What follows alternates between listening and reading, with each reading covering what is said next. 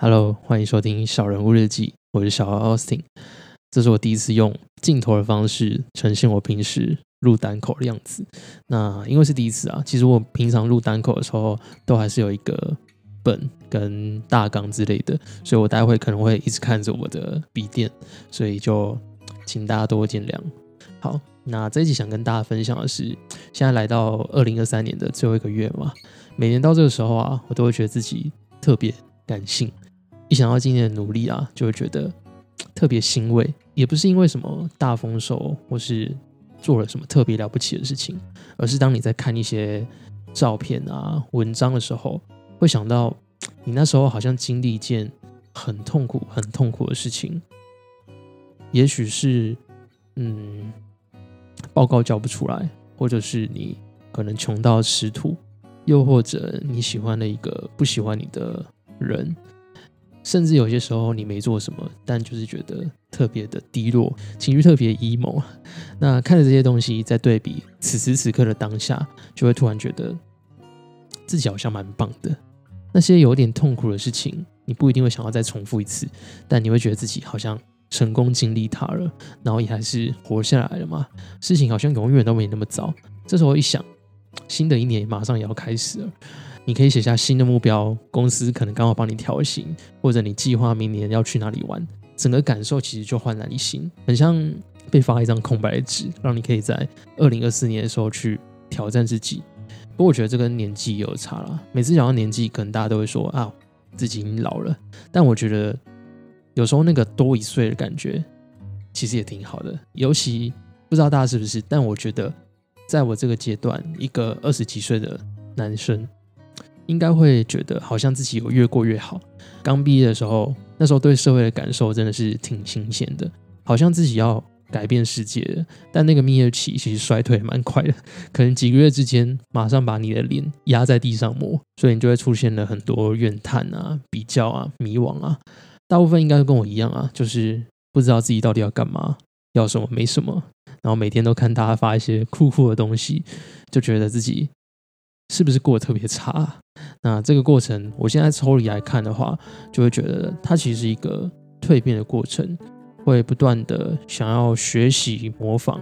一来是好奇别人到底是怎么成功的，那二来也是希望可以透过这样子，慢慢的去从这些人里面去挑选一出，去挑选出你喜欢或是还算喜欢的事情来做。像我就发现说，哦，其实我。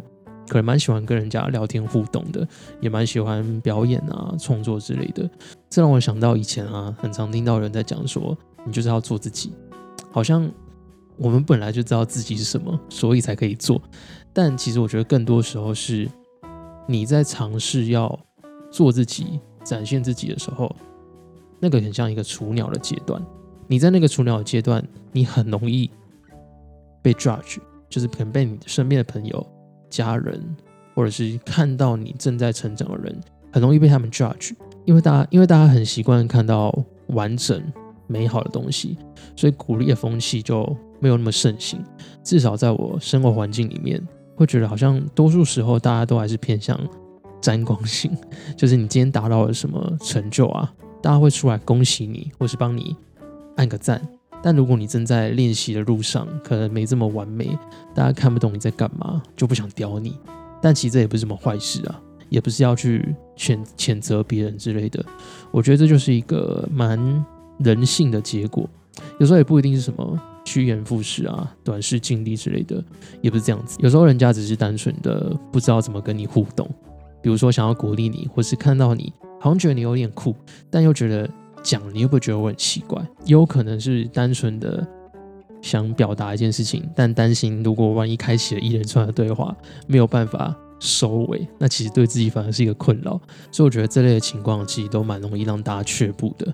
那以我自己的观察，我觉得只要是人，其实我们都还是会想要跟别人互动，当然还是会有界限的互动啦。你还是会想要有自己的空间，或是完全不讲话的时候，也可能是我想太多，但我觉得。要跟别人一直好好相处，其实是蛮困难的一件事情。重点是那个一直哦，你要一直保持这样子的状态去跟别人相处，然后都不要让人家误会，或是你自己也不要想太多。我觉得那是一个相当不容易的任务。所以我身边其实有几个还不错的朋友，我自己觉得还蛮幸运的。好，那上礼拜聊了一本书，叫做《不便利的便利店》，录的时间大概是在八月多左右。那时候 Kerry 给我一些建议啊，就是在开头的时候呢，就先简述一下这本书的内容在讲什么。然后我大概试了两本左右吧，然后就发现这是一件挺困难的任务，要怎么有条理的把我很喜欢的一本书。讲给别人听，我觉得是一件不容易的任务。尤其他如果是小说，我要怎么简化才可以让没看过这本书的人快速的了解内容在讲什么，让听的人可以更理解我们接下来要讨论的事情。因为讨论的 p 其实才是我最喜欢的，然后也算是我比较拿手的，大概都可以从自己的生活经验去投射啊，也不用特别想，那个词汇就会不断的炸出来了。讲一堆好像要砍头，对不对？但我觉得是因为上一集那个介绍真的让我觉得听不下去，很对不起作者，嗯，也觉得有一点点浪费后面那么珍贵的讨论呐。回到那本书的内容，书我真的是蛮喜欢的，是一本蛮暖心的小品。我印象比较深刻的是跟 Carrie 提到里面的一则小故事，他是在形容一个超商店员，因为对超商的各种系统。很熟稔，然后变成了一个 YouTuber，最后又被大间的便利商店挖角当店长的故事。当时这个店员的背景啊，是被设定成一事无成，找不到自己人生方向，没有什么明显的技能或是背景。那放到社会上来看呢，可能是一个很没有价值的人。直到被别人发现他才能之后，连自己都吓一跳，原来。那些看似微不足道的小事，却可以扎扎实实的去影响了别人的人生。那我记得上之前好像在节目有聊过类似的东西，就是以前我去一些社交场合啊，总要跟别人介绍你自己的背景来历嘛，你是谁？那当大家都说出自己的行头的时候，比如说他们会说他们的工作、他们的背景，那当他们这样讲的时候，我都会觉得。好像别人永远都比我酷，别人做过的事、去过的地方、眼界啊，都大我很多。等到轮到我自我介绍的时候，跟别人说：“诶，我是一个社工。”好像就弱弱的，你顶多会听到说：“啊，那应该很辛苦。”就不会是一个被称羡、被羡慕的工作。那至于工作之外，我就是一个超级平凡的人嘛，没有什么亮点。但当时我听到阅读前哨站的瓦基，他讲了一段话说。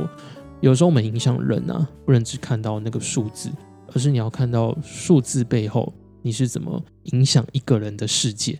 如果用世界的角度来看的话，你可能影响的是一个人的宇宙，那就不是数量可以衡量的。所以听到了当下，我其实有一点醒悟的感觉。我开始回推我过去一些收到的回馈，或是朋友如何形容我，大部分会形容说我是一个。嗯，温暖，然后善解人意、贴心的人。那当我把这些事情拿出来仔细去想的时候，其实才发现，好像真的不是每一个人都可以办到这件事情，就是快速的共感别人，还有解读空气的能力，因为它未必是一个透过练习就可以有的技能吧。你不一定学了就会了，但这对我来讲又是一件。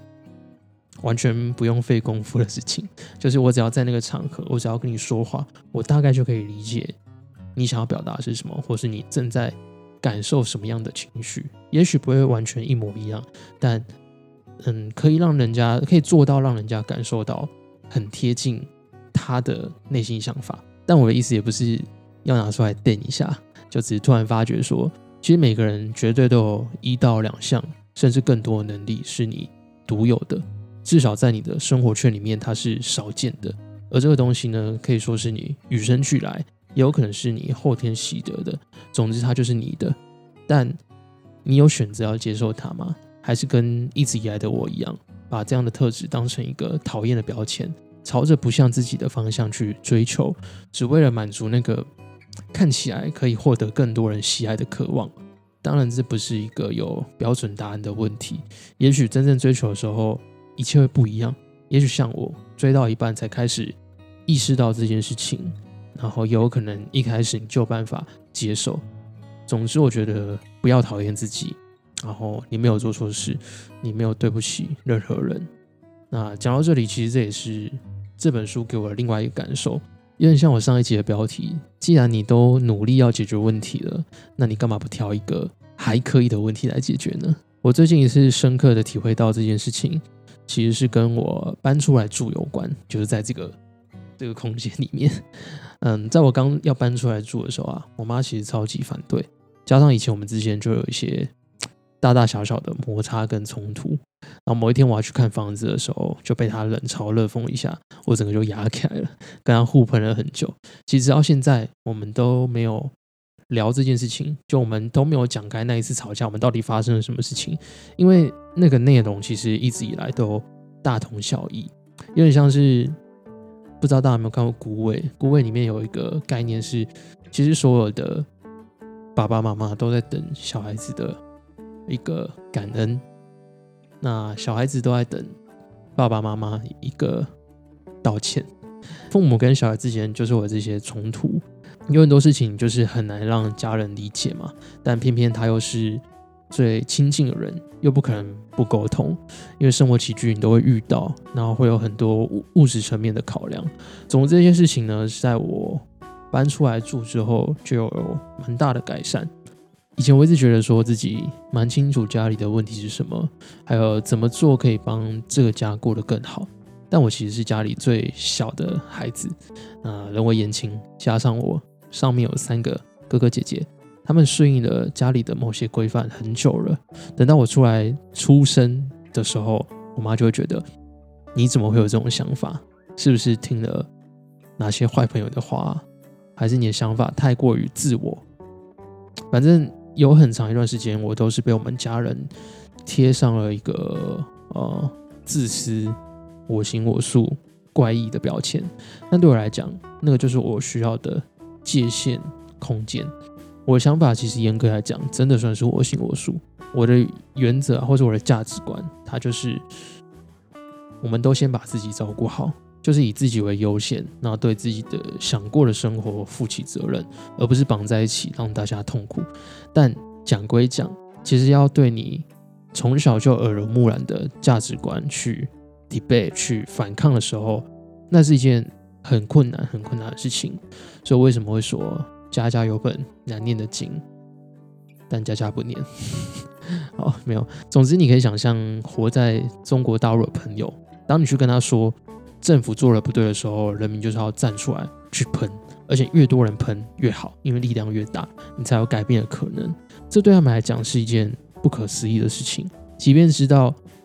这件事逻辑上，或者是你怎么去辩证，它都是它都是一件对的，从头到脚都是一件正确的事情，然后也对你自己是好的。但你要去实践这件事情，你就是会觉得那个压力真的是山大。这类事情真的是只有当事人才会理解为什么我没办法做，有可能他也不知道为什么没办法做，但在那个压力之下，他就是很容易会觉得无力。那讲了一堆。总之，自从我搬出来住以后呢，我跟我妈的关系开始有了变化。我们从有一点从母子变成朋友的感觉，而且是双方都有这个认知。今天礼拜，我跟我妈还有我姐，我们一起去吃午餐。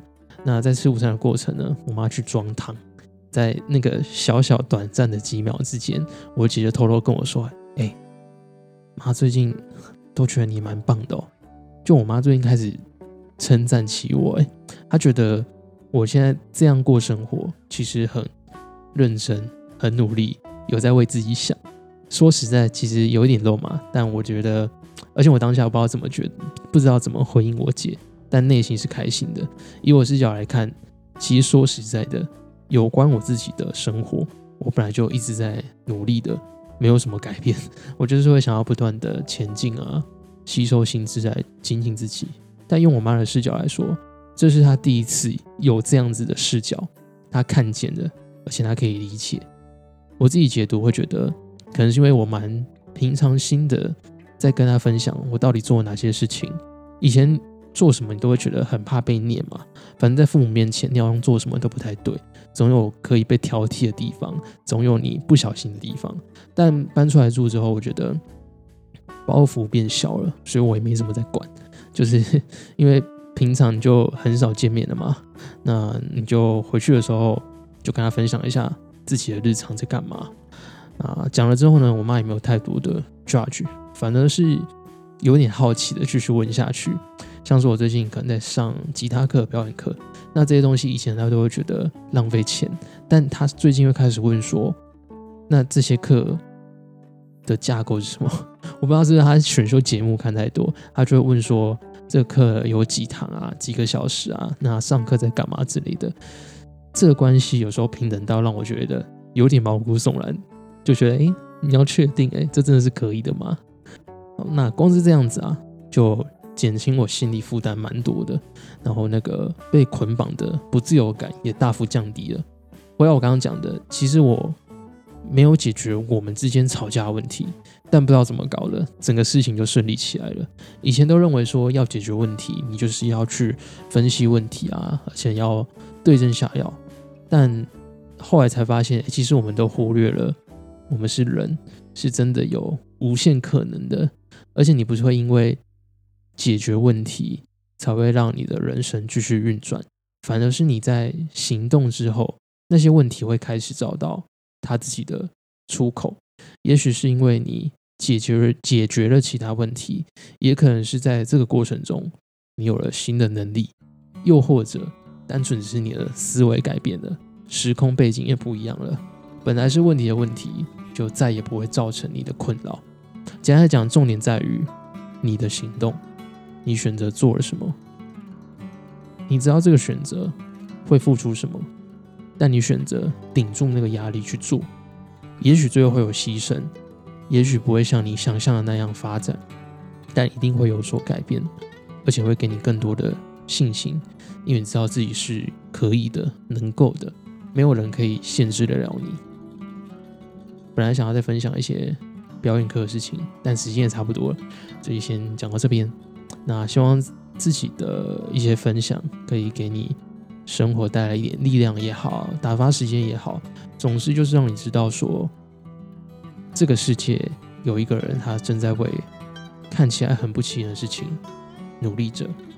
但他是为了自己，而且只有他自己清楚那些小事是多么的重要，多么有意义。而此刻，他只希望你也是如此的关注自己，为自己的人生带来更多的主导权。我们下期再见，拜拜。